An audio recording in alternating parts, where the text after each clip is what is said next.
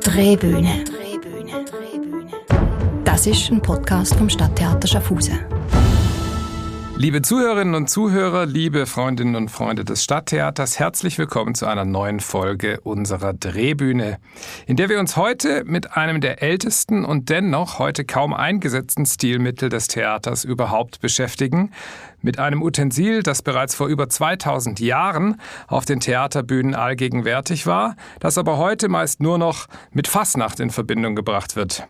Gemeint ist natürlich die Maske, jene Gesichtsbedeckung, die alle Kulturkreise in unterschiedlicher Ausprägung kennen, die uns schützen und verbergen kann, die uns aber vor allem, zum Beispiel im Spiel auf der Bühne, einen ganz anderen Ausdruck als den eigenen verleihen kann. Dass wir uns heute mit der Maske beschäftigen, hat natürlich einen ganz besonderen Grund, denn am Dienstag 4. und Mittwoch 5. April besucht uns wieder einmal ein Ensemble, das zweifellos zu den Publikumslieblingen in der jüngeren Geschichte unseres Theaters zählen darf, nämlich Familie Flöz. 1994 in Essen gegründet, arbeitet Familie Flöz seit 2011 vor allem am Hauptsitz in Berlin und tourt weltweit. Und diesen April kommt Familie Flöz bereits zum siebten Mal nach Schaffhausen, wieder mit einer neuen Produktion, diesmal mit dem Stück Feste. Theater vollkommen ohne Worte, die Darstellerinnen und Darsteller hinter einer Maske. Das ist seit der Gründung des Ensembles vor bald 30 Jahren das Markenzeichen von Familie Flöz. Unser Gast der Woche. Warum man manchmal ausgerechnet durch den Verzicht auf die Sprache unerhört vielsagende Geschichten erzählen kann und welche Rolle das uralte Theatermittel der Maske dabei spielen kann, darüber spreche ich heute mit einem der Mitbegründer und künstlerischen Leiter von Familie Flöz, mit Michael Vogel. Herzlich willkommen, Michael. Hallo Jens, schön, dass wir zusammenkommen und ein bisschen über Maske sprechen können oder Masken. Ja, bevor wir das tun, möchte ich dich unseren Zuhörerinnen und Zuhörern natürlich kurz vorstellen. Du bist 1962 geboren in Naila in Franken. Ich musste ehrlich gesagt nachschauen, wo das liegt. Das ist so äh, am äußersten Ende der damaligen Bundesrepublik, also so an der Grenze zu, äh, zu, äh, zur Tschechischen Republik. Ist das richtig? In Franken? Ja, ich bin ein, hundertprozentiger Vogtländer. Und zwar meine Mutter kommt aus dem sächsischen Vogtland und mein Vater aus dem fränkischen Vogtland. Und Naila liegt leicht daneben, aber da ist das Krankenhaus. Ja. und äh, du hast äh, dann nach der Schule studiert an der Volkwang-Universität in Essen und zwar an dem damals einzigen und ich glaube auch heute noch fast einzigen ähm, Institut für Physical Theater heißt es heute. Damals hieß es, glaube ich, Pantomime oder Maskenspiel. Wie hieß das? Ja, zu meiner, zu meiner Zeit war das die Abteilung Schauspiel mit dem Hauptfach, was man dann wählen konnte, Pantomime. Pantomime Pantomime, genau. Jetzt ist es ein reiner Studiengang für Physical Theater. Mhm. Es hat sich einfach dem internationalen Markt auch angepasst. Mhm. Und du bist natürlich als Regisseur tätig, nicht nur für die Familie Flöth, sondern hast auch gearbeitet am Schauspielhaus Bochum, in Berlin, am Theater Strahl, auch ein Theater, was viel mit Masken arbeitet, an der Bremer Shakespeare Company. Und du arbeitest regelmäßig mit der in der Schweiz natürlich sehr bekannten Clownin und Künstlerin Gardi Hutter zusammen. Jetzt wollen wir dich natürlich daneben auch noch vorstellen. Ich habe jetzt unterschlagen, dass du natürlich noch in einer ARD-Doku zu sehen warst, 2016, wo die Familie Flöz ähm, die eine ganze Stunde lang begleitet wurde, ARD und Arte. Ähm, ich habe vergessen, dass du auch sogar mal Oper inszeniert hast, auch mal immer wieder Musik und so weiter. Also du machst sehr vielfältige Sachen, aber um dich ein bisschen persönlicher kennenzulernen, möchten wir dir ein paar Gretchenfragen stellen. Das trifft dich jetzt ganz unvorbereitet. Ähm, vielleicht kannst du ganz spontan und aus dem Bauch heraus antworten. Bist du bereit? Das, das mache ich, ja. Ich, Gut. Ich, ich fürchte mich schon, ja. Nein, nein, mach mal. Die Gretchenfragen. Ein Tag im Leben von. Du kannst für einen Tag in die Haut einer beliebigen Person der Theatergeschichte schlüpfen. Wer möchtest du sein? Oh, da gibt es schon viele. Ich glaube Pina Bausch. Im Erdboden versinken. Was ist der misslungenste, peinlichste oder unglücklichste Moment, den du je auf einer Bühne erleben musstest? Oh, das, das war ganz schlimm. Und zwar hatten wir eine Flasche, die wir geschwärzt haben von innen, damit äh, sie aussah, wie wenn da Wein drin wäre. Und die ist mir beim Abstellen zerbrochen. Und ich habe während der Vorstellung sozusagen mit diesen abgebrochenen Flaschen dann die ganze Bühne eingeschwärzt. Überall war schwarze Farbe, da diese Farbe in den Flaschen nicht trocken war. Und das äh, merkte natürlich irgendwann auch das Publikum. Und äh, es war wirklich eine schwarze Vorstellung. Also es war äh, lustigerweise glaubten die Leute, das gehört so, wie das so ist. Ja, das ist ja oft so. War das eine Produktion von Familie Flöz oder? Das war, oder das war Risto Ristorante Immortale. Ristorante Immortale. Ja, ja. ja, ja. Mhm. Seitdem ist bei uns Glasverbot auf der Bühne. Dann äh, schöne Erinnerung, verweile doch, du bist so schön. An welchen wunderschönen Theatermoment denkst du immer wieder gern zurück? Ähm, oh, da gibt es schon sehr, sehr viele. Es gibt sehr, sehr tolle Feste. Ich glaube, dass das, was am berauschendsten war, war ein Auftritt, für den wir ganz kurz nach Georgien, nach Tbilisi ins Festival eingeflogen wurden und dort vor ja, ähm, Infinita gespielt haben und in den ganzen Babyszenen sind die Leute wirklich ausgeflippt. Also es, man kann, wenn man so Bilder von den Beatles sieht, die Mädels haben gekreischt, geschrien. Wir waren äh, komplett durcheinander, weil wir dachten, was ist, was ist hier los, was ist hier los? Aha. Für die war das so neu, auch hinterher, die blieben alle. Danach gab es noch einen Abschluss von dem Festival, wo ganz viel Austausch war. Also das war schon ein unglaublicher Rausch, wie man, wie ich ihn nie wieder erlebt habe. Vielleicht Andalusien kommt noch dran äh, von, von der Publikumsreaktion. Ja, Infinita ist ja für mich ein bisschen ein Wermutstropfen, weil das die einzige Produktion ist, die ihr immer noch im Spielplan habt, die bei uns in Schaffhausen auf der Bühne noch nie gezeigt wurde, weil sie einfach ein bisschen zu groß ist. Ähm, oder vielleicht kriege ich dich ja irgendwann dazu, das dann doch nochmal zu überdenken, ob man das bei uns machen kann. Ähm, aber wir reden ja gleich über die nächste Produktion, über Feste. Ähm, zwei, drei andere Fragen habe ich auch noch, und zwar das sind Ping-Pong-Fragen. Das heißt, du hast entweder die Möglichkeit, du hast zwei Optionen, zwei binäre Optionen, entweder oder, und du solltest dich einfach spontan für das eine oder das andere entscheiden. Ähm, wir fangen ganz banal an und dann geht es immer weiter in Richtung Maske. Kaffee oder Tee? Kaffee. Bier oder Wein? Wein. Jetzt kommen wir zum Theater. Komödie oder Tragödie? Beides, aber wenn ich wählen muss, Komödie. Dann zur Maske griechische Maske oder Commedia dell'arte? Ähm, Commedia. Luzerner Fasnacht oder Karneval in Venedig? Ähm, Basel. Basler Fasnacht, okay. ja, die Masken sind schon am interessantesten. Holz oder Pappmaché?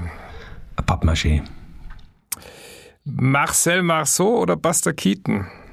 Buster Keaton. Regie führen oder selbst spielen? Beides, aber im Moment mehr spielen wieder. Ah, tatsächlich, weil du hast ja eine Zeit lang, glaube ich, hauptsächlich Regie geführt und warst in den Stücken nicht mehr so unterwegs. Aber richtig, jetzt, richtig. Jetzt ja. äh, versuche ich wieder mehr zu spielen und Hayo macht mhm. äh, Regie. Äh, Hajo ist ja dein ähm, künstlerischer Co-Leiter der Familie Flöz zur Erläuterung. Hajo Schüler, ihr habt zusammen angefangen, seid jetzt bald 30 Jahre zusammen mit diesem Projekt. Ähm, was macht eine gute Maske aus? Mm, dass sie im, in der Fantasie des Zuschauers lebendig wird. Und natürlich auch für den Spieler dass er, also dass er glaubt, dass er sie zum Leben erwecken kann. Das ist für mich eine gute Maske das Klischee, das man ja über die Maske so hat, ist, dass man ja meint, äh, man hat da nur einen Ausdruck ähm, und nur eine Figur und Figuren werden auch so ein bisschen entmenschlicht und sind sehr, sehr, sehr typisiert. Ähm, bei euch ist das aber anders. Euer Theater ist ganz universell verständlich ähm, und äh, erzählt komischerweise dadurch, dass die Mimik reduziert wird und, und das menschliche Gesicht verborgen wird oder, oder schon ein Stück weit typisiert wird, erzählt trotzdem sehr, sehr vielfältig. Ähm, liegt es an der Körpersprache dann oder liegt es daran, auch wie ihr mit den Masken arbeitet? Also ihr entwickelt ja immer quasi Charaktere und aus den Charakteren entstehen dann diese Masken. Ist das richtig? Oder wie ist der Prozess bei euch? Was kommt zuerst? Oh, das sind jetzt viele Fragen. ja, viel zu viele, Entschuldigung. Ja. Was, kommt, was kommt zuerst? Am, am, Anfang gibt es äh, eine Ahnung, dann mm, kommt ein Gespräch, daraus entstehen meist schon Ideen. Aus den Ideen gibt es ähm, dann entweder ist es eine Musik oder ist es ein, ein, ein konkretes Figurenpaar, an das man schon denkt oder Figurenkonstellationen, die probiert man aus ohne Maske. Die Masken kommen eigentlich dann erst, wenn schon klare Ideen für die Geschichte, fürs Stück, für die Figuren vor allem da sind. Dann kommen erst äh, die Masken, dann fängt Hayo Schüler an, die Masken zu entwickeln und zu bauen. Und die kommen eigentlich dann recht spät erst in der Produktion. Warum sie leben, das weiß ich bis heute nicht, aber äh, es gibt einfach Masken, die bekommst du auch nicht lebendig. Die äh, wandern dann eben äh, wieder raus aus der Arbeit und andere setzt man zum ersten Mal auf und alle sagen, ja, das ist der. Und das ist vielleicht auch das, was es am Ende dann ist, dass man in jeder dieser lebendigen oder lebendig werdenden Masken irgendwie sich selber erkennt oder irgendetwas von sich oder dem, was man eben auch natürlich durch die anderen ist. Also auch wenn man sagt, der sieht ja aus wie mein Onkel oder der sieht ja aus wie, das bin ja trotzdem wieder, wieder ich. Also irgendwas resoniert mhm. in mir, irgendwas mhm. erkenne ich wieder. Und äh, wenn die Zuschauer äh, mir erzählen hinterher, man hat die ja alle gern, dann ist es auch immer ein Zeichen dafür, dass ja alle in ihnen gelebt haben und mhm. es eigentlich in dem Sinn, im klassischen Sinn, den Protagonisten gar nicht gibt. In ganz vielen eurer Stücke ist ja diese Ausgangssituation ähm, so ein Blick hinter die Kulissen von, von Orten, die irgendwie jeder kennt, die aber auch spezielle Orte sind. Also du hast vorhin erzählt mit der Anekdote von der Glasflasche von Ristorante Immortale, ähm, also was alles äh, passieren und schiefgehen kann ähm, und wovon die Gäste nichts mitbekommen, zum Teil ähm, im Restaurant. Dann war Teatro Delusio, glaube ich, eure, eure bis heute äh, erfolgreichste oder legendärste Produktion hinter den Kulissen einer Theateraufführung. Ähm, Hotel Paradiso, dasselbe bei einem Hotel. Es ist immer so ein bisschen das Prinzip, wir blicken hinter die Kulissen und erzählen an einem bestimmten Setting bestimmte Orte. Ähm, kommen wir zu Feste. Da ähm, ist das Setting eine Hochzeit auf einem ähm, schön gelegenen Landgut, wo dann aber auch ähm, einige Ungleichheiten in der Gesellschaft und in den Figuren auftauchen. Magst du dazu ein paar Worte sagen? Ja, wir sind, wir sind am, auf dem Land, aber am Meer.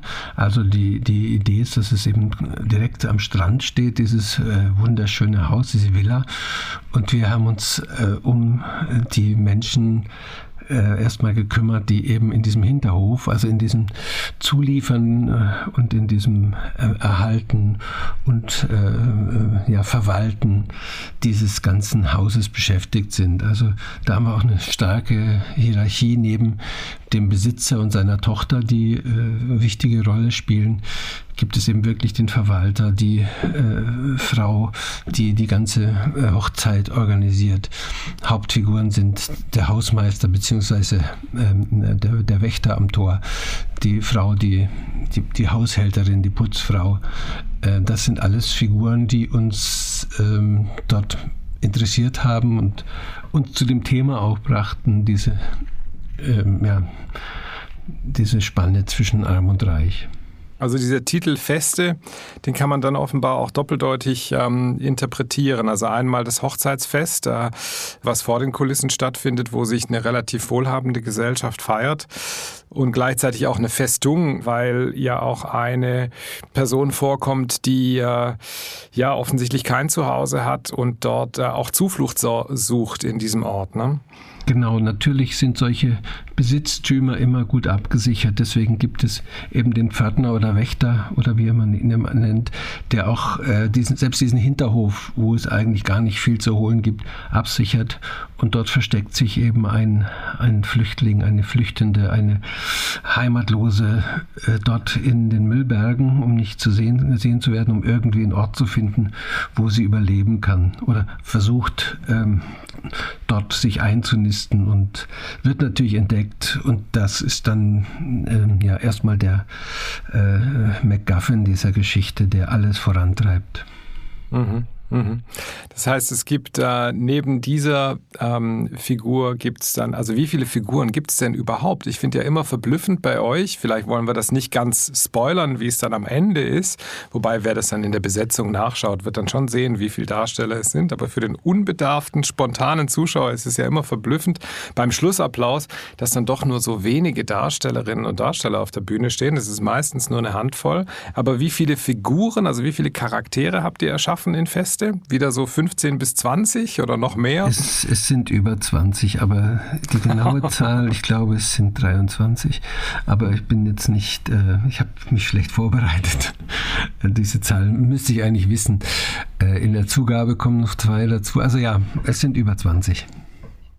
Ähm, ihr arbeitet bei dieser Produktion auch mit zwei Musikern auf der Bühne. Ähm, zuletzt habt ihr ja vor, vor äh, drei, vier Jahren habt ihr ja auch eine Oper gemacht mit der Staatsoper Berlin, Himmelerde. Ansonsten arbeitet ihr auch viel mit Musik ähm, aus der Konserve, also mit Musik, die eingespielt wird. Ihr seid aber ein unglaublich musikalisches Ensemble. Ihr habt immer, ihr habt immer mal wieder was gemacht mit singenden Gläsern und so weiter, also unglaublich ähm, virtuos. Äh, wie setzt ihr das ein und wie ist es, ähm, ist es schwierig, die Musiker, wenn sie zum Beispiel nicht Masken tragen oder tragen die auch Masken dann auf der Bühne, wie, wie wie geht ihr damit um? Also das, das äh, Arbeiten mit Musik war schon immer da. Wir hatten auch beim allerersten Stück Familie Flöz schon ein Musiker hinter der Bühne, der durch eine Gase live alles mit Geräuschen und, und Musik begleitete. Es kam dann immer mehr, also vor allem bei Teatro Delusio, die Idee der Konserve dazu. Ähm, dann gab es Mischungen, Mischformen wie bei Infinita, wo dann Konserve und Live, Piano und Cello im Stück ist. Hier hatten wir den Luxus in der äh, Corona-Zeit die beiden Musiker viel äh, dabei zu haben in der Produktion und so kam irgendwann auch der Wunsch, dass sie doch dabei blieben. Also die, die Cellistin oder der Cellist, je nachdem wer spielt, und die Pianistin sind dann einfach Teil des Stückes geworden. Und mhm. äh, die Präsenz macht auch ganz viel äh, den Charme dieses Abends aus, dass es eben neben den Konserven, die eben die Party beschreiben, die Feier, die im Hintergrund stattfindet, eben ähm, für, für äh, die Innenansichten dieser Hauptfiguren eine Live-Musik gibt, die natürlich mhm. eine ganz andere Wirkung auf uns hat, wie wenn mhm. etwas aus den äh, Boxen kommt. Das ist so, das ist so. Ihr seid ja momentan, glaube ich, mit vier oder fünf verschiedenen Produktionen immer wieder auf Tournee und ihr äh, tut auch seit mehreren Jahren ähm, mehrere Produktionen gleichzeitig äh, auf Tournee schicken. Ähm, da ist es ja so, dass dann nicht mehr die Darsteller, die am Anfang das Stück gespielt haben, das auch immer weiterspielen, sondern ihr arbeitet auch immer wieder neue Künstlerinnen und Künstler ein in die Stücke. Ähm, ist das schwierig? Was bestehen da für Herausforderungen? Ändern sich die Stücke dann ein Stück weit noch oder ist das einfach ein, ein Korsett, in das sich der neue Spieler dann einfügen muss? Oh, das ist jetzt eine lange Geschichte, wobei das im Moment gar nicht so äh, stimmt. Also äh, die, abgesehen von Teatro Delusio und Hotel Paradiso, wo es eine Zweit- und auch eine Drittbesetzung gibt oder gab, äh, sind alle anderen äh, Stücke eigentlich in Originalbesetzung unterwegs. Ah doch. Und ja. es sind gar nicht, es sind im Moment sogar, also Himmel, Erde, das ist das, der Liederabend oder was du eben als Oper beschrieben hast. Es ist eigentlich ein Liederabend in Bildern, den wir da der Staatsoper, selbst das spielen wir noch dieses Jahr in Lyon nochmal für eine Woche. Also alle Stücke sind eigentlich äh, bis eben äh, Teatro Delusio, die in dritter Besetzung unterwegs sind. Und das nehme ich jetzt mal als Beispiel. Da war es so, dass einfach die Nachfrage immer noch so groß war, dass wir gesagt haben, wenn wir drei Leute finden, die toll genug sind, an die wir glauben, dass sie dieses Stück übernehmen, dann setzen wir es wieder in Spielplan. Ansonsten mhm. wäre es 2013 äh, einfach abgesetzt worden. Ähm, mhm. Diese Nachfrage bringt uns jetzt genau in das Problem, dass wir eigentlich sieben Stücke äh, touren. Und das kannst du dir vorstellen, dass das für so eine kleine, relativ kleine freie Theatergruppe dann doch ein Riesenaufwand ist. Aber ähm, diese, dieses Stück ist zum Beispiel in dieser dritten Besetzung ja immer noch, äh, ich würde würde sagen, überhaupt kein Aufguss, sondern die haben ihr eigenes Ding draus gemacht und ihr eigenes. Mhm. Äh, äh, gefunden in dem Stück und haben jetzt mit Feste, das sind die gleichen drei Personen, ihr eigenes Stück gemacht. Also sie wollten einfach, ah. sie wollten einfach was Eigenes haben und dann kam Corona und wir sagten, gut, jetzt ist Zeit und äh, mhm. wir können produzieren auch. Es gab auch Förderung, mhm. Fördergelder. Und so konnten wir dann äh, für die drei, jetzt habe ich die, die, Zahl schon verraten, wie viele Spieler es sind. Ja. Äh, also äh, es glaubt am Ende sowieso immer keiner, dass es nur drei waren. Deswegen kann man es eigentlich auch vorab, äh, vorab verraten, ja. weil alle ja. immer sagen, naja, also fünf müssen es ja mindestens, drei kann ja nicht sein, das ist ja unmöglich. Ja, Ein Stück weit seid ihr natürlich, ähm, äh, also sag ich mal, Opfer eures eigenen Erfolgs und auch Opfer der, ähm, des Unique Selling Points, dass ihr natürlich weltweit weit äh, touren könnt ohne Sprachbarriere. Ne? Ähm, trotzdem wollte ich dich fragen, wenn ihr Stücke erarbeitet, läuft ja viel über Improvisation, ähm, äh, die Szenen werden entwickelt, sobald das Setting klar ist, sobald klar ist, was gibt es denn da für Figuren oder Archetypen. Gibt es Momente, wo ihr dann auch mit Sprache probt, also wo ihr gewisse Dialoge macht äh, oder so? Oder ist von Anfang an bei euch in der Probenarbeit klar, dass ihr nicht mal sprecht, dass ihr auch in der Probenarbeit nicht sprecht? Ganz im Gegenteil. Also im Gegensatz dazu mhm. sind wir eigentlich bis zum Ende immer am Reden. Es wird ganz mhm. viel, also die, die ersten Improvisationen laufen fast immer nur über Sprache. Also wir, wir, wir, wir äh, spielen uns redend, bewegend, spielend in einem ganz normalen Realismus erstmal, worum geht es denn und worum wird es uns gehen oder worum wollen wir, dass es geht. Und dann erst eigentlich durch die Masken kommt dieser Moment des Umsetzens, des Vereinfachens, des Weglassens, des Verdichtens. Das kommt eigentlich durch ähm, die Masken, die dann, wenn sie da sind, ähm, die Rolle des Bosses, des Chefs übernehmen, weil dann müssen wir uns einfach ganz klar nach denen richten und die sagen dann, wo es lang geht. Ihr habt auf eurer Webseite eine äh, Doku zur Produktion Feste, also ein Making-of. Und da fand ich sehr interessant, dass äh, es gewisse Archetypen gibt oder gewisse Figuren, die dann auch, ich sage jetzt mal, der Populärkultur oder mit gewissen Vorgaben ähm, äh, entlehnt sind. Da gibt's äh, jeder, der The Crown gesehen hat, der, da gibt's einen, ähm, einen Chefbeamten im Buckingham Palace, der heißt Tommy LaSalles, glaube ich. Und ähm, der sieht so ein bisschen aus, wie man sich Thomas Mann vorstellt, nur noch etwas strenger.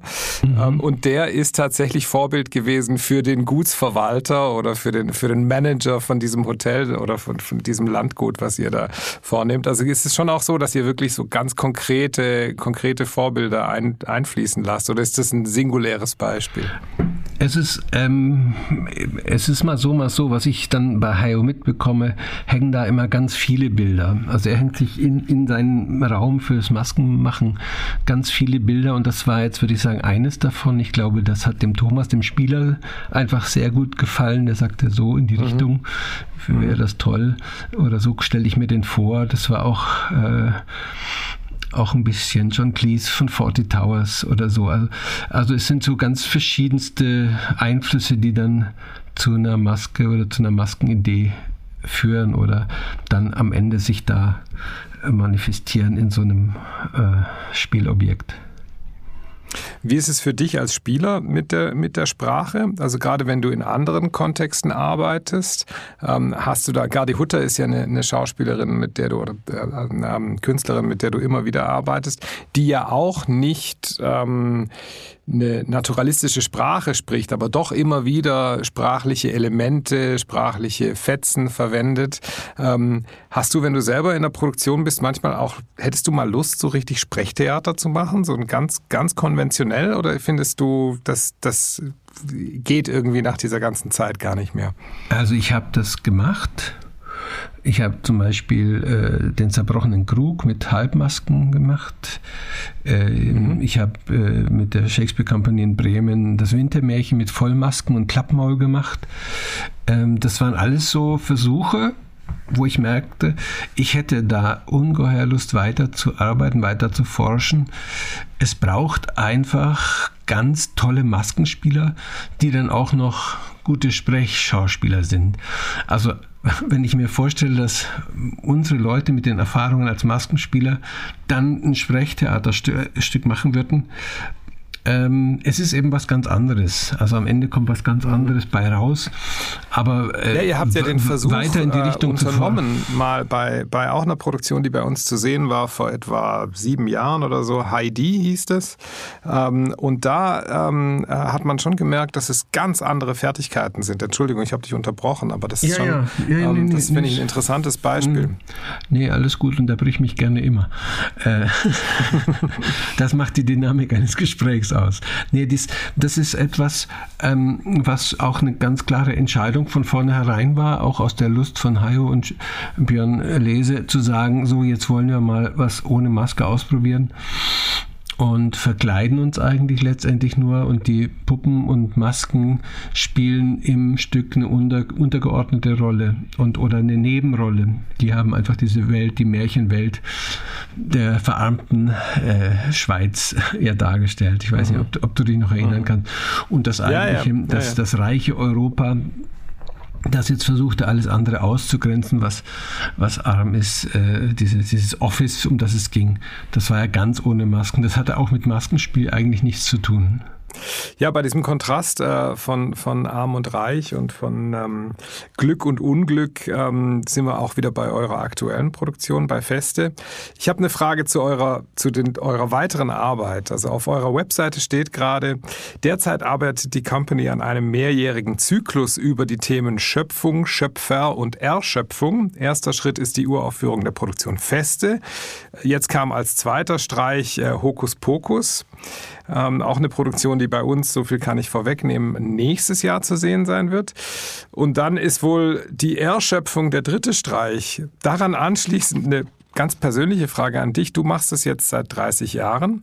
Ähm, gibt es auch einen Zustand der Erschöpfung, an dem man sagt, für diese Spielform, für dieses Ensemble, für diese Ästhetik fällt mir nichts mehr ein? also die Erschöpfung stand eigentlich am Anfang. Die kommt nicht noch, sondern die war, glaube ich, der Ausgangspunkt, äh, auf Null zu fahren. Und diese, äh, also das Ende, Ende mit Feste äh, sich vorzunehmen oder etwas, was aufs Ende hinzielt. Es wurde wurde dann viel konkreter. Es war das abstrakte Ende oder die Apokalypse oder der, das Ende der Erde durch den Klima, durch die Welterwärmung und so weiter. Das war alles drin in der Arbeit, ist dann aber gar nicht drin geblieben. Es wurde dann doch ein sehr klares äh, Stück über diese Menschen in diesem Hinterhof. Äh, Hokus Pokus war dann wirklich bei Adam und Eva anzufangen, ganz am Anfang zwei Figuren zu, schöpfen, zu schaffen, die auf die Bühne zu stellen und dann mal zu gucken, wo geht's hin, was, was passiert jetzt und was passiert vor allem mit den Erschaffern des Ganzen. Ähm, mhm. Um auf deine Frage einzugehen, ähm, das war ein Segen von Corona. Also 2019, als ich dann diese, diese Opernerfahrung gemacht habe und den Liederabend, wo ich dachte, ja, in die Richtung möchte ich jetzt mehr arbeiten. Aber es war gleichzeitig diese Frage, wie du sagst, nach der Ästhetik bei mir da in 18, 19.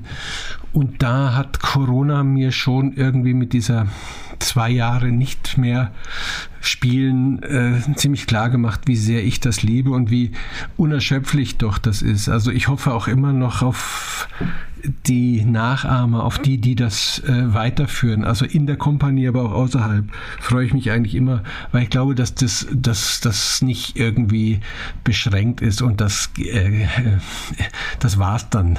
Also das wäre genauso. Also, Hajo und du, ihr seid ja wirklich die Gründer dieser Company, macht es wie gesagt seit 30 Jahren, aber ihr gebt ja auch, glaube ich, seit bald 15 Jahren eure ähm, Erfahrung und eure Kenntnis jedes Jahr weiter. Also wenn uns irgendwelche interessierte junge Theaterschaffende zuhören, ähm, die Familie Flöz macht jedes Jahr im Sommer eine Sommerakademie, äh, wo ihr mit euren Spielformen ähm, äh, mit äh, wirklich professionellen äh, jungen Theater Professionals, also jungen Theaterschaffenden, ähm, auch so ein bisschen eure Techniken und eure Erfahrung weitergebt. Magst du das dazu ein paar Worte sagen? Ich habe dich das nie gefragt, was ihr da genau macht. Was wir da genau machen. Also das ist schon einer der Höhepunkte der pädagogischen Arbeit, dass wir bieten oft auch auf Tour Workshops an, aber haben auch hier in Berlin in unserem Studio ein Workshop-Programm. Das waren jetzt gerade äh, drei aufbauende, aufeinander aufbauende Kurse, die sehr, sehr gut besucht waren. Und der Höhepunkt ist irgendwie jedes Jahr dann in San Giusto in dem äh, Kloster da nördlich von Rom, dann für zwei Wochen sind dann da, versammeln sich da so 40 Menschen, äh, die in verschiedensten Kursen dann sich dem Thema äh, Maske nähern. Also es gibt äh, zum einen natürlich viel zusammen, was an Bewegungsunterricht. Es gibt dann ganz klar eine Gruppe, die nur Masken baut. Es gibt eine Gruppe, die sich mit den Grundlagen des Maskenspiels ähm, auseinandersetzt und die dritte Gruppe mit dem, wie entwickle ich eigentlich Szenen, wie entwickle ich, wie gehe ich auf ein Stück äh, zu, wie kann aus äh, einer Schnapsidee ein Theaterabend werden. Das wäre bei euch oft so, dass, man, dass da eigentlich so eine, eine, eine recht abstruse Idee zugrunde liegt. Gerade bei Infinita, dass man sagt, ach, lass uns doch Babys und, und, und Kreise spielen und zusammen in eine Produktion stecken. Ne? Ähm, und, und ja, oder, oder das, das Restaurant ich immer sehr schön. ein Restaurant, wo kein Mensch mhm. äh, hingeht. Ja, Das, mhm. das mhm. Äh, denkt man auch im ersten Moment, was soll das denn werden? Ja, oder eure allererste Produktion, äh, Familie Flöz kommt über Tage, wo irgendwelche Menschen aus dem Erdboden heraus, herauskommen. Genau. Ne? Ja. Das ist so passiert auch. Ne? Das ist alles so passiert und man merkt, dass in solchen einfachen Grundideen oft ein großes Potenzial an Möglichkeiten steckt.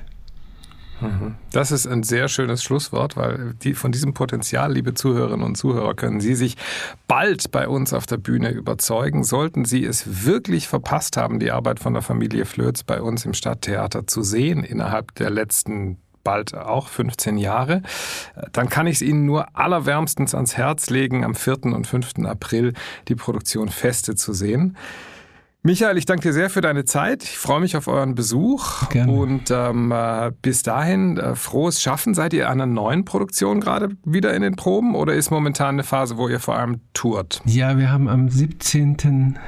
November ähm, Premiere, Uraufführung mit einem Stück, das wir, äh, das von dem Theater Basel äh, produziert wird.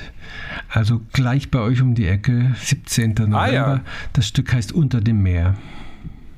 Und auch mit euren, eurem Ensemble oder gemeinsam mit dem Theater ja, Basel? Mit, dort mit Musikern aus Basel und mit unserem Ensemble.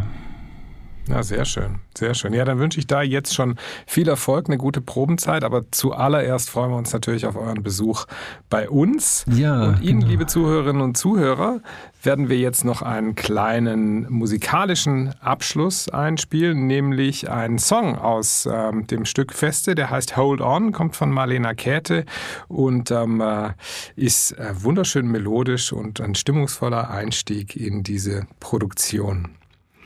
Bei Ihnen, liebe Zuhörerinnen und Zuhörer, verabschiede ich mich an dieser Stelle auch als Moderator des Podcasts Drehbühne.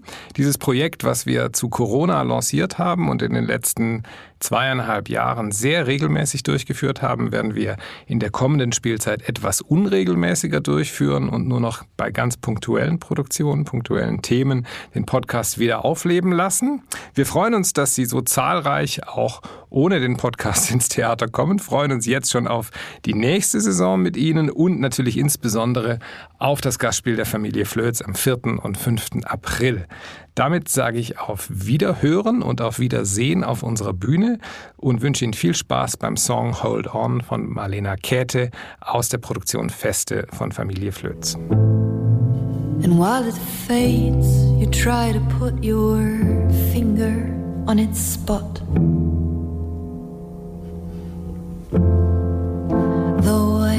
cry though I beg, cause I know that I want to hold on, though I cry.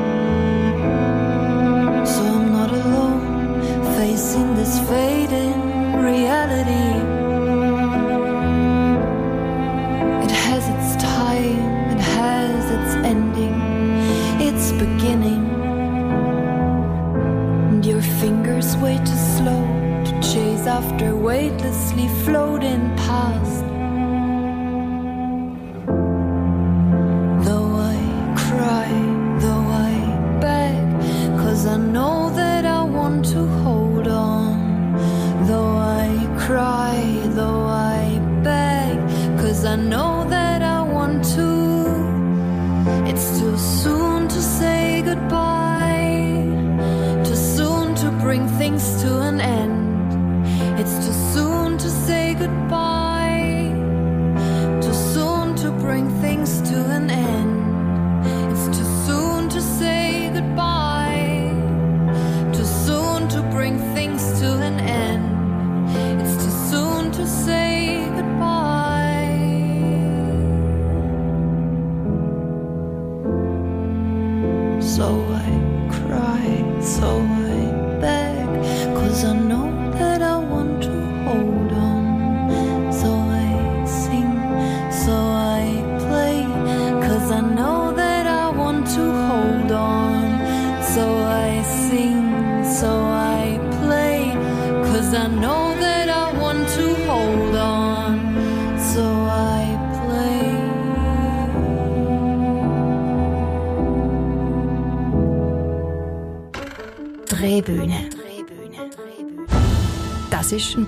vom Stadttheater Schaffhausen.